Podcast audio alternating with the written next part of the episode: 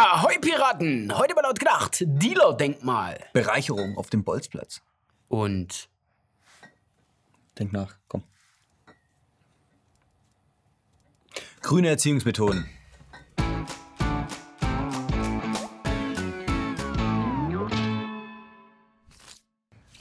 der deutsche Fußball verändert sich.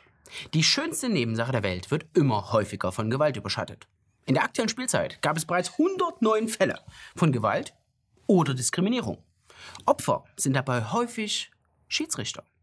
Der traurige Höhepunkt ereignete sich Ende Oktober in Hessen. Bei einem Spiel der C-Liga vergibt der Schiri eine gelb-rote Karte. Wegen Beleidigung. Kurz darauf wird er dann vom Spieler niedergeschlagen.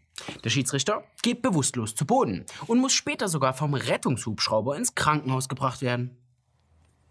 Der Fall sorgte für Empörung. Wie gefährlich ist der Amateurfußball geworden? Und was sind das nur für Typen, die den Sport immer mehr kaputt machen? Die Mannschaft des Täters wurde mittlerweile komplett vom Spielbetrieb abgemeldet. Doch das Problem ist damit noch nicht gelöst. Immer mehr Schiedsrichter beklagen sich über die aggressive Stimmung auf dem Platz, über Anfeindungen und sogar Morddrohungen. Besonders Großstädte seien von der Gewalt betroffen. Laut Migrationsforscher Herbert Brücker wird zwar das, was wir heute in den Großstädten sehen, künftig auch für das Land normal sein, aber aktuell liegen die Hotspots noch in der Rhein-Ruhr-Gegend und vor allem in Berlin. Hier ereignete sich der letzte schwerwiegende Fall im September. Vier Platzverweise gab es gegen BSV Al-Derminspor. Der Schiri wurde auf den Weg in die Kabine attackiert. Nun streiken in Berlin die Schiedsrichter, um auf ihre Situation aufmerksam zu machen. Das hat es in der Geschichte des Berliner Fußballverbandes noch nicht einmal gegeben. 1500 Spiele mussten deshalb abgesagt werden. Einige Clubs zeigen Verständnis. Zum Beispiel der BSV Mahlsdorf. Zitat: Unsere Spieler finden den Streik gut, sagt Bernd Graffunde, einer der Betreuer. Zitat: Bei uns wurde noch nie ein Schiedsrichter angegangen. Echt? Hm, woran liegt das? Hm, naja, vielleicht haben die schon diesen neuen Anti-Gewalt-Workshop äh, da mitgemacht. Zumindest in Hessen will man damit nämlich dem Gewaltproblem entgegentreten. Die Spieler sollen lernen, mit Provokationen und Konfliktsituationen richtig umzugehen. Oberstes Gebot, den Gegner respektieren. Fairplay geht vor. Schaut, dass wir den Gegner respektieren, dass wir auf Augenhöhe mit den Jungs sind. Nur so schaffen wir es, wieder unsere Punkte zu holen.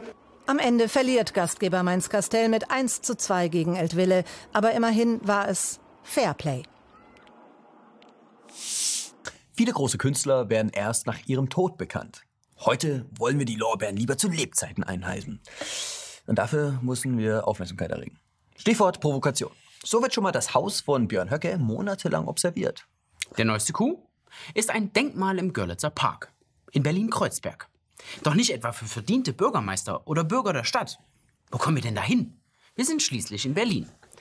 Und da dachte sich der Künstler Scott Holmquist, dass er ein Denkmal für Dealer errichtet. Anlass seiner Aktion war eine Aktion im Görlitzer Park, die sich gegen den steigenden Drogenhandel richtete. Holmquist sieht darin die migrantisch geprägte Dealerszene kolonialen Denkmustern ausgesetzt. Er fordert stattdessen Solidarität und Menschenrechte für alle, auch für Dealer. Er sieht sie als Opfer, spricht von Menschen, die, Zitat, in der Öffentlichkeit arbeiten und einen viel geschätzten Dienst leisten. Dieser Dienst wird seit zwei Jahren auch von der Stadt Berlin mit Parkläufern gewürdigt.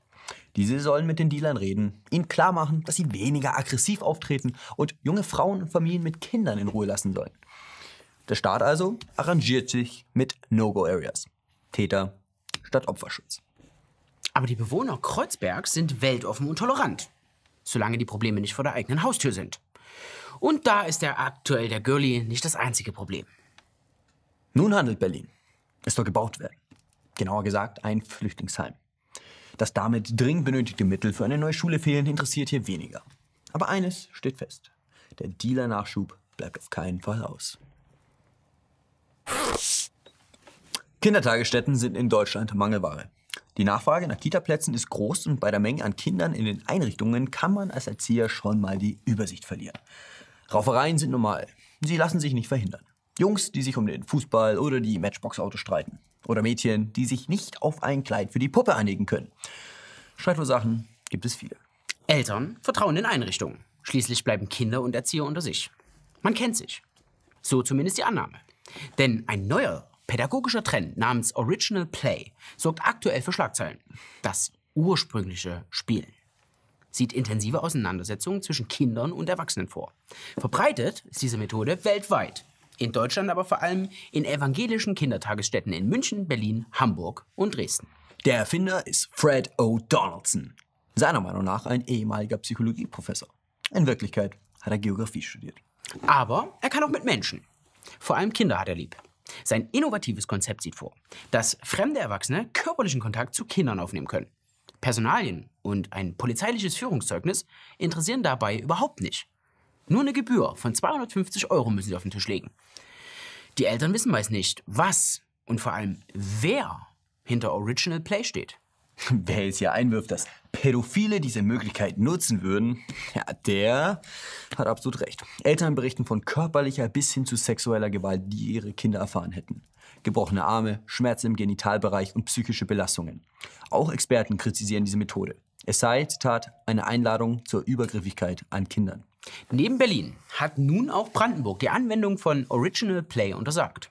Wie solche Konzepte allerdings überhaupt in eine Kita geraten können, bleibt fraglich. Das Ministerium vertraut auf die Kompetenz vermeintlicher Experten. Oder ist vielleicht einfach die Umsetzung urgrüner Politik daran schuld? Jo, Freunde, das war's mit der Sendung. Schreibt in die Kommentare, welche Frage ihr schon immer gerne mal beantworten wolltet. Ansonsten liken, teilen, kommentieren und steckt euch auf gar keinen Fall Streichholz in die Augen. Das brennt wie Feuer. Bis nächste Woche.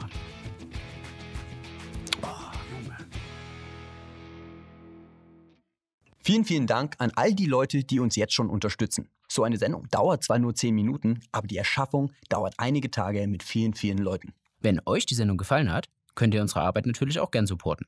Nutzt dazu gern Patreon oder Überweisung. die Links dazu findet ihr in der Beschreibung.